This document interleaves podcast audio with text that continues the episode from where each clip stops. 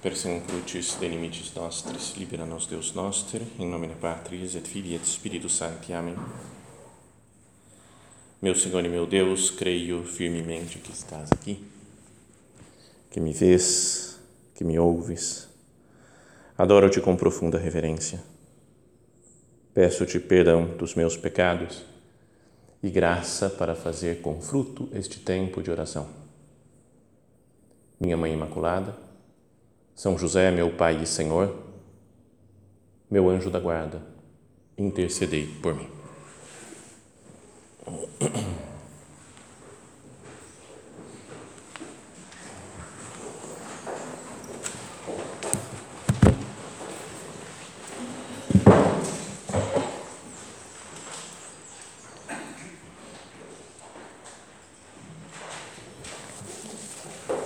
Depois da última ceia, né, depois do momento em que Jesus entrega o seu corpo e o seu sangue como alimento e bebida para nós, ele se dirige a aquele momento decisivo né, da sua vida, que é a sua paixão, a sua morte, né, todo o sofrimento por amor a cada um de nós.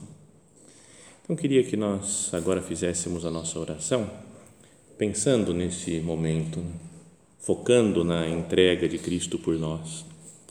O nosso Padre escreveu: aproxima-te de Jesus morto por ti.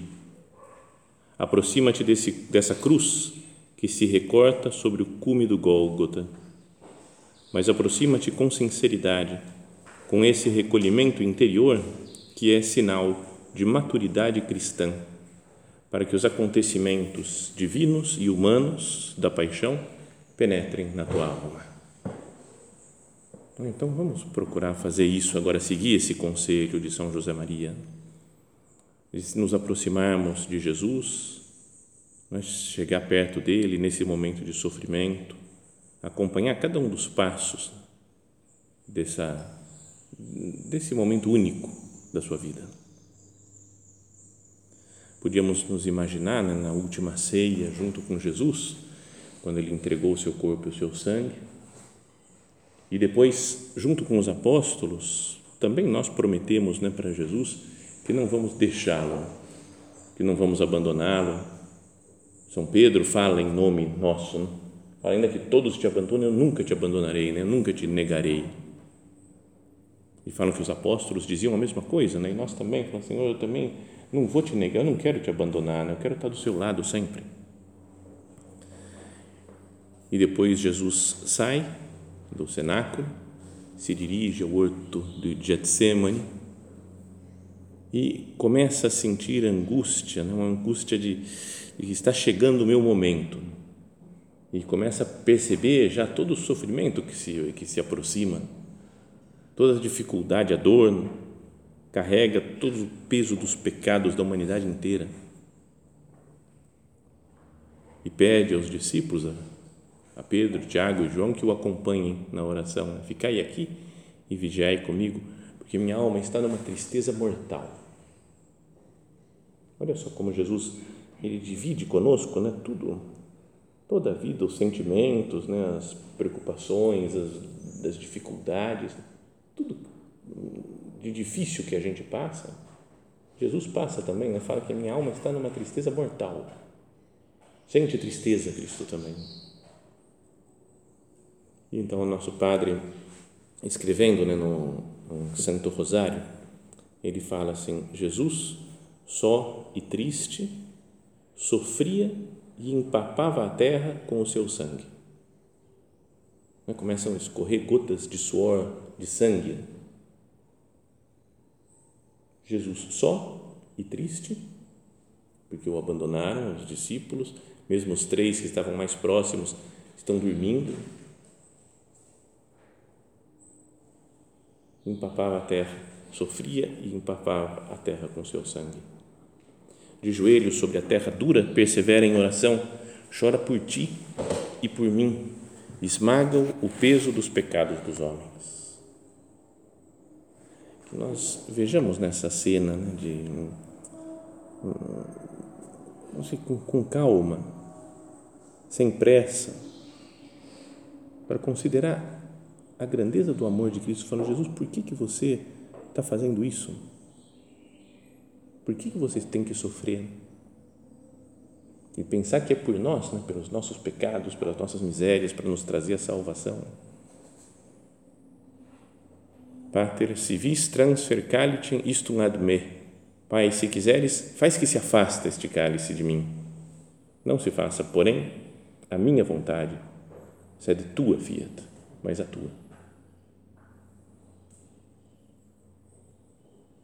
Depois levanta da oração, né? faz isso três vezes, né? Jesus vai lá rezar. Depois, quando levanta, encontra os discípulos dormindo. Que pena, né? Tinham prometido um pouco antes amor eterno a Cristo, estão dormindo nesse momento de sofrimento de nosso Senhor.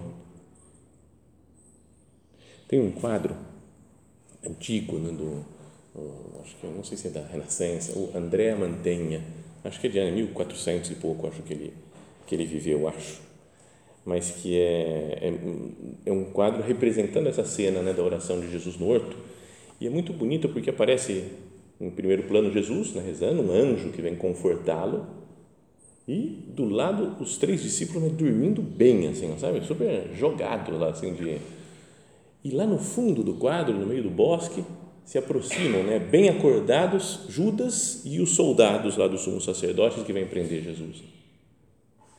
E é como que uma imagem do que acontece na, no mundo real. Né? Cristo sofre, né? falava, acho que era o Pascal, Blaise Pascal, que Cristo está em agonia até o fim dos, dos tempos, até o fim do mundo, continua sofrendo na igreja, a igreja sofre e é o corpo de Cristo Cristo sofrendo, nós, discípulos, às vezes dormindo, e os inimigos de Cristo, inimigos da igreja, acordados, né, querendo fazer o mal, querendo destruir a igreja, destruir Cristo. Então, só fica contemplando esse quadro para procurar lá, Andréa Mantenha, com GN, assim, Mantegna, e, e acho que não deve chamar oração no horto, alguma coisa assim, né, o Getsemane.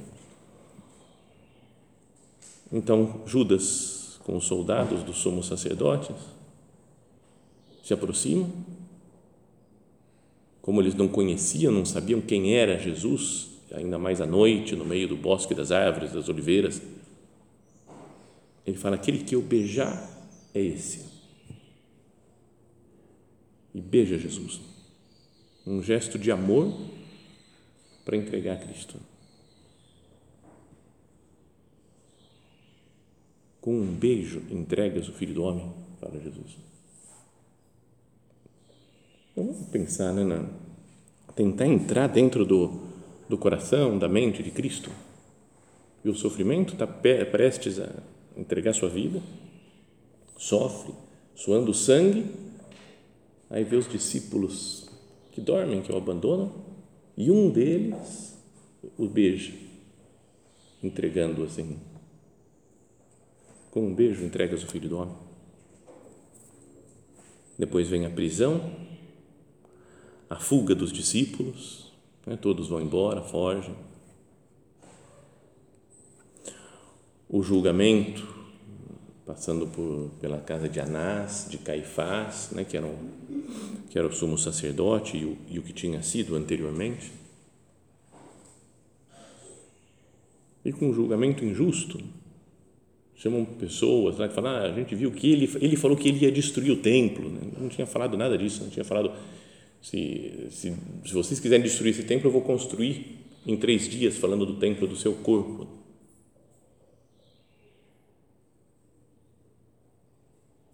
E no meio desse julgamento, lá fora, Pedro se aquecendo com os, com os inimigos de Cristo, os soldados que tinham prendido Jesus estavam lá no fogo, numa fogareira, numa, numa fogueira, para se aquecer e São Pedro junto com eles, se aquecendo no fogo dos inimigos de Cristo. E lá começam, né? Você também é um desses? Não, não, não conheço. Não, não sei quem é, não sei do que você está falando, para com isso. Nega Jesus. Então aqui nós podíamos nos colocar né, no lugar de São Pedro Quantas vezes, Jesus, eu te neguei? Quantas vezes eu fiquei com vergonha de te reconhecer publicamente? Quantas vezes eu prometi que ia sofrer por você, mas depois chegou na hora do sofrimento, do sacrifício, eu fugi, procurei o meu conforto. E fala né, no Evangelho de São Lucas que nesse momento Jesus passou e olhou, né, fixou o olhar em Pedro. Imagina só como que Jesus, Jesus olha e acabou, está tudo dito. Tudo dito. São Pedro sabe, fala, Jesus sabe tudo, eu não sei nada. Jesus vai entregar a vida dele por mim. Não sou eu que vou entregar por Jesus, né? Que fala, eu vou, vou entregar minha vida por você. Não. Quem faz as coisas é Cristo. O olhar de Jesus. Isso imagino na, talvez no dia do juízo nosso, quando a gente morrer, tiver nosso juízo, e aí aparece Jesus diante de nós. Imagina para julgar mais do que São Pedro, né? está falando, está na porta do paraíso lá, ele que vai julgar, que vai ganhar, é Cristo. E Jesus olha para nós, só olha. E aí a gente fala, não, Jesus, então sabe como é que é? Que eu, eu tudo bem, eu tive meus defeitos, eu tive minhas coisas, mas também lutei isso daqui, foi difícil esse negócio. Acho que eu confessei, acho que está tudo certo, não sei o que, eu comunguei algumas vezes. Não. E Jesus só olha. Não fala nada, só olha até que a gente reconhece, Jesus, você me conhece muito melhor do que eu. O que, que eu tenho que ficar te explicando? Não é como se São Pedro tentasse explicar alguma coisa. Não, Jesus, sabe o que é? É que eu neguei, porque. Jesus só olha. Depois, no dia seguinte, amanhece o dia e Jesus é levado para Pilatos.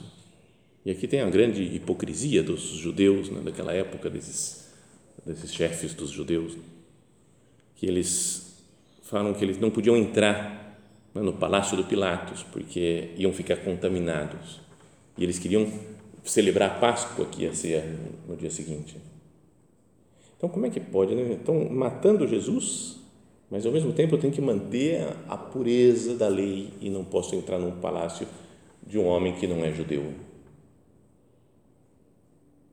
Como tantas vezes acontece conosco isso, né?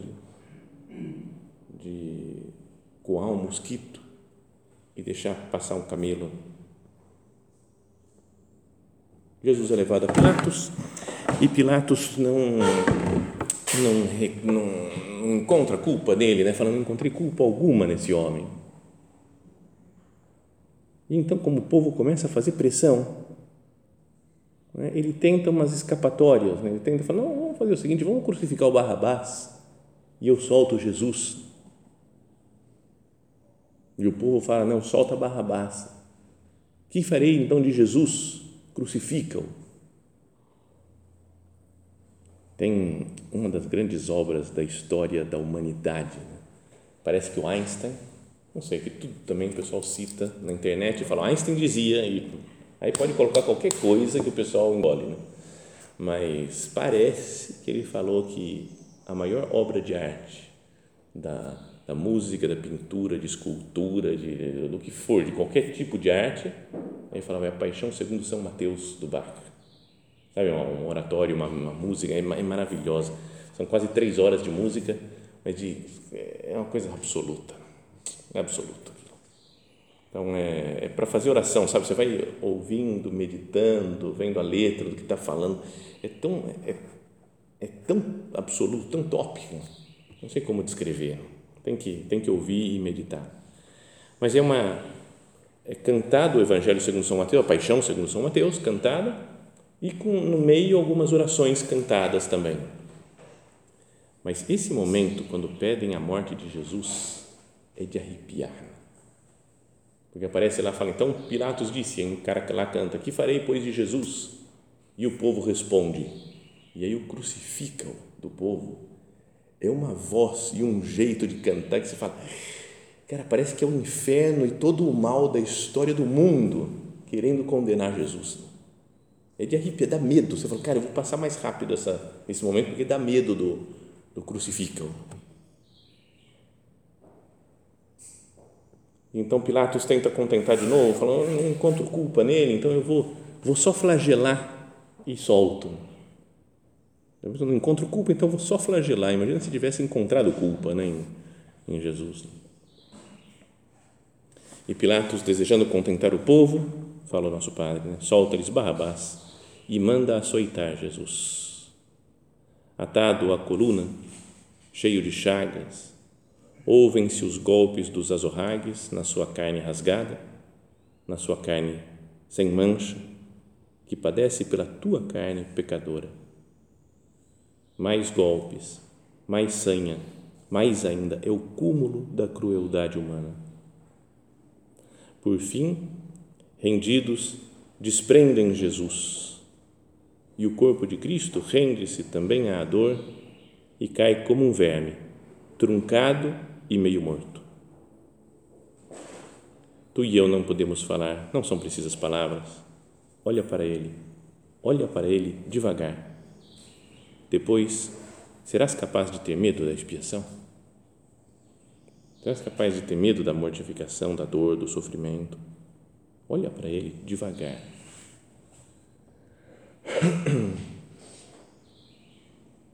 Consideremos né, na nossa imaginação como, como foram aqueles golpes em Jesus. Como foi todo aquele sofrimento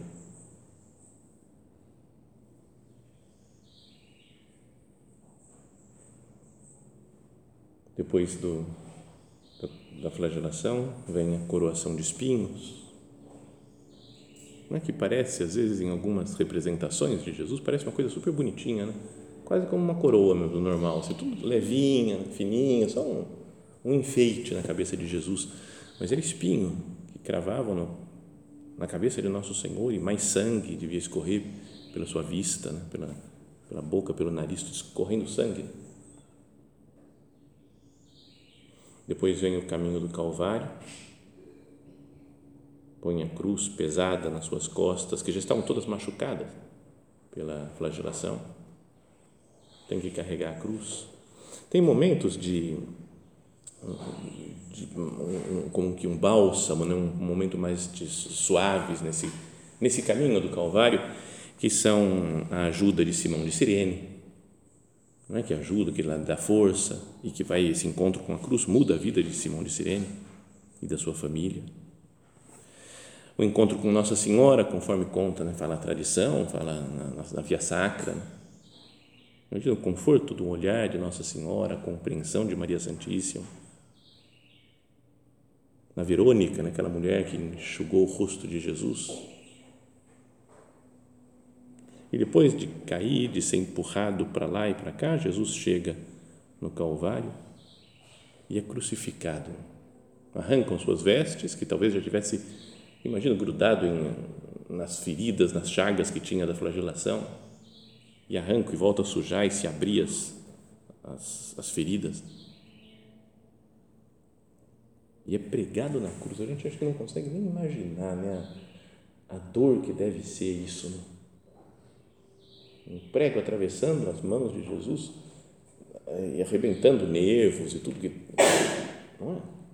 Eu não sei como, eu não entendo esse negócio de, de medicina, de doença, de dor, de, mas só de lembrar do barulho do motorzinho de dentista, né?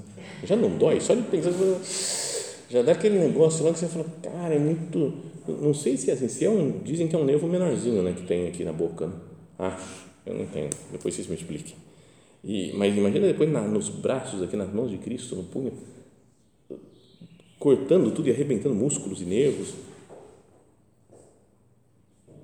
Os pregos que atravessam Jesus. Sempre que falo, que eu penso nisso daí, que agora, depois de uns anos, né, do, dos pregos que atravessam as mãos de Cristo, me lembro de uma menininha lá de Roma, na paróquia do nosso padre, que ela era, se chamava Agnese, Deve ser uma senhora quase agora, porque isso foi há mais de 20 anos. Né?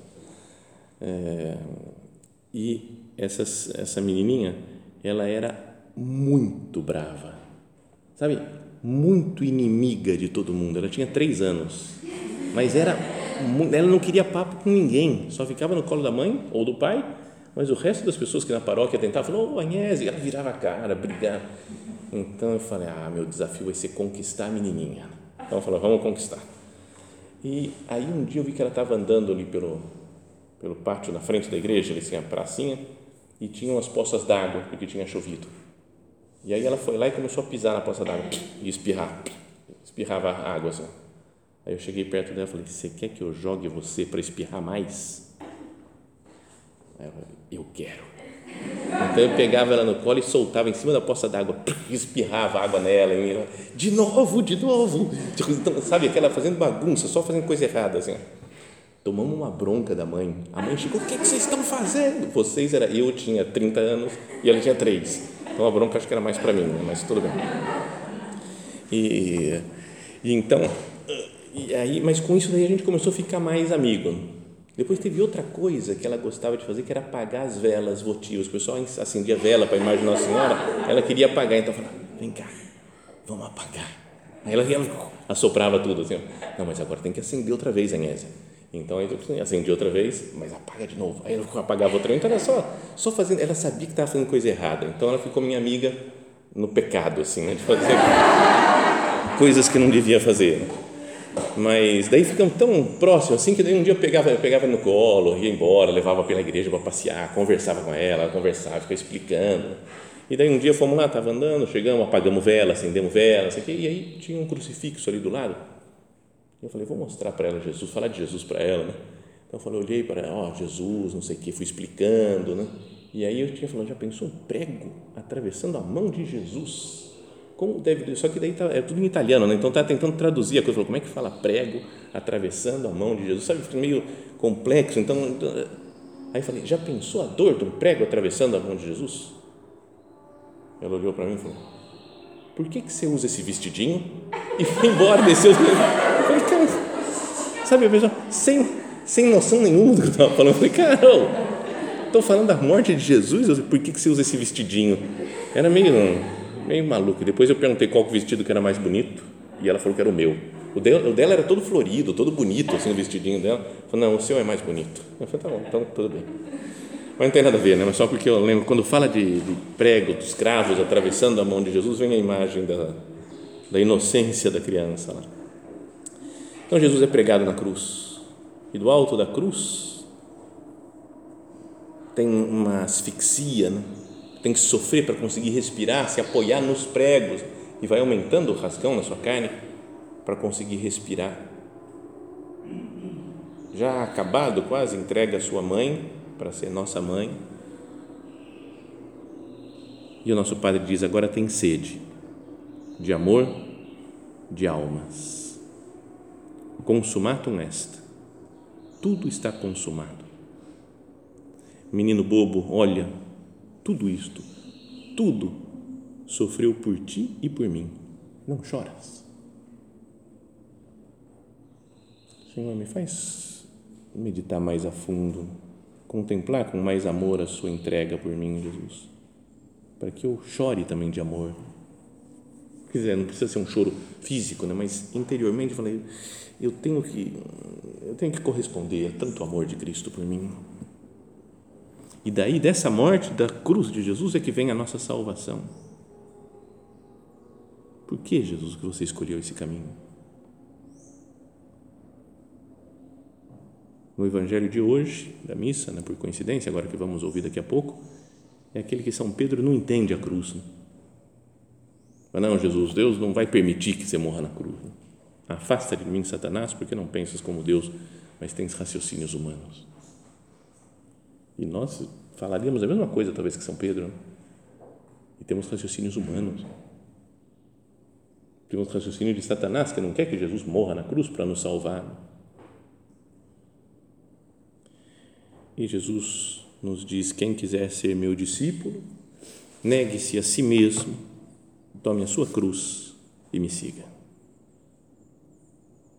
Quais são os sacrifícios da minha vida? que às vezes eu reclamo, me queixo, me desanimo, mas que são, são o carregar a cruz de nosso Senhor.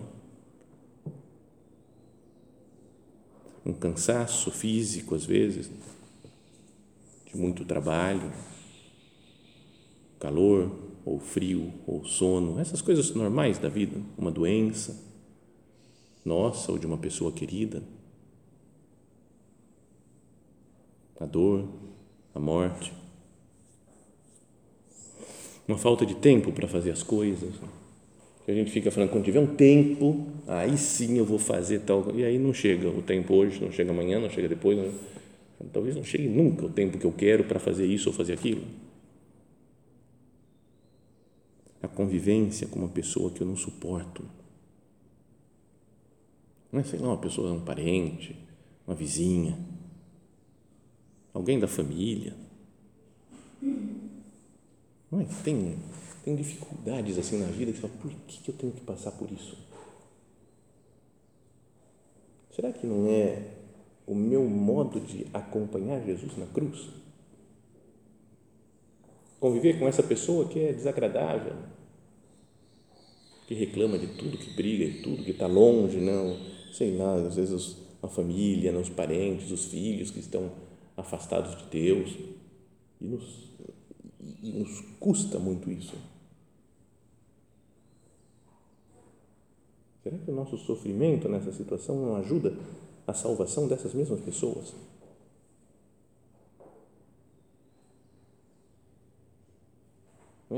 Outras pessoas que pegam no pé, né? que se queixam, que me dão cartão amarelo o tempo todo. Isso aqui não pode fazer, isso aqui está errado, isso aqui não é para fazer assim, isso aqui você errou aqui. Isso, sabe, que vai cansando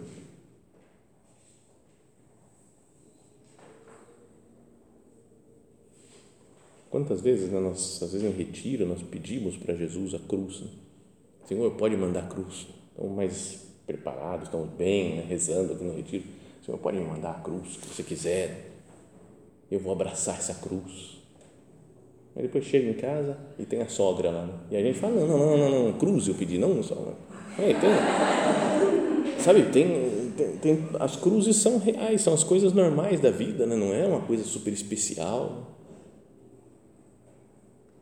as tentações chatas, né? coisas que parecia que eu tinha melhorado já. Né? É? Tem pontos da vida espiritual que a gente parece que já superou. Ah, isso eu já melhorei. Aí passam uns anos e volta outra vez a coisa. E de novo tem que lutar outra vez nesse negócio. Eu não precisava mais, estava tudo certo, estava tranquilo. já contei muitas vezes do Júlio, né? é, meu amigo no colégio o Júlio era um cara, gente boa, não era super amigo, assim, mas gente boa, sentava acho que atrás de mim no, no colégio, primeiro, segundo, terceiro ano do ensino médio. E depois acabaram as, acabamos o terceiro ano, cada um foi para um canto, né, para fazer faculdade. Não existia e-mail, WhatsApp, essas coisas assim, então a gente perdia um pouco o contato, né? Só depois é que foi revendo, recuperando as amizades assim. Mas daí, quando a gente sempre que encontrava alguém da turma, né, ia no shopping, encontrava um cara, ô, oh, tudo bem, como é que você está? Batia papo. E fulano de tal, como é que está? E cara, nossa, esse daqui casou. E aquele outro sério, não sei o quê, esse outro esse mudou de cidade, esse daqui. Era sempre notícias assim que corria de boca em boca. E num desses encontros, estava falando com o Marcelo, que era um outro lá, super gente boa. E aí ele falou, cara, você não sabe, o Júlio morreu. Eu falei, pô, como assim? O que aconteceu? Ele teve um acidente e morreu. Eu falei, pô, o Júlio, cara, a gente se via todo dia, cara. E agora morreu. Então, mas já não dava nem para ir no enterro dele mais, nem missa de sétimo dia, porque fazia um mês que tinha morrido, ninguém soube a notícia. E aí chegou, bom, então eu lembro que eu não era padre ainda, mas morava no centro, rezei, ofereci missas, né, sufrágio pela alma do Júlio, tudo. Bom, daí passou um mês, mais ou menos, dois meses, esse mesmo Marcelo foi numa festa. E chegou na festa, quem ele encontra? O Júlio. Aí ele olhou e falou: Não, cara, esse, ele parece muito o Júlio, esse cara aqui. Não, peraí. Foi chegando perto, aí o Júlio falou: Ô oh, Marcelão, você está aqui? Não, não, não, pera, pera, pera, pera. Júlio, você não morreu? É, perguntou para ele. Ele falou: hum, Que eu saiba, não. Eu falei, não, sério, mas falaram que você tinha sofrido acidente. Não, eu sofri, fui, foi mal, fiquei mal mesmo, fui para o hospital, mas depois recuperei, estou bem, estou vida normal já, vida que segue. Então, o Marcelo espalhou para a classe inteira, depois para todo mundo que ele encontrava, o Júlio ressuscitou. Então, não sei se vocês têm algum amigo que ressuscitou assim, mas os pecados e as tentações também às vezes ressuscitam. Você fala que está morto, enterrado, já rezei por ele, acabou. Esse ponto da vida espiritual acabou já. E depois passa uns anos, sempre volta outra vez. Ah, meu Deus, eu não aguento mais lutar nisso. Né? De novo, por que isso outra vez? E tantos outros problemas, outras cruzes, planos simples da nossa vida né, que furam. Ah, vamos fazer isso, vamos para a praia, e daí chove, e, e não, sei lá, sabe, coisas simples que se planeja e que não dá certo. Onde está a minha cruz? Qual que é a minha cruz, Jesus, que você me pede agora? Porque a cruz vai mudando também, tem épocas que é uma coisa, outras épocas outras. Vamos ser consolo para Jesus, né? como foi o Simão de Sirene, sobretudo como foi Nossa Senhora, que acompanha Jesus, que entende o seu sofrimento e que está de pé lá junto da cruz quando os outros fugiram. Que nós não fujamos, né? Senhor, que eu esteja com você, com a graça que Nossa Senhora me consegue, com a fortaleza dela, eu quero estar também do seu lado junto da cruz, em qualquer cruz que me apareça que eu veja a tua Santa Cruz.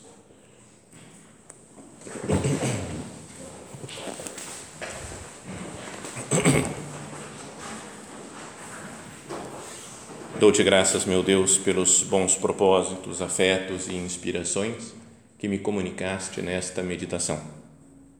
Peço-te ajuda para os pôr em prática. Minha Mãe Imaculada, São José, meu Pai e Senhor, meu anjo da guarda, intercedei por mim.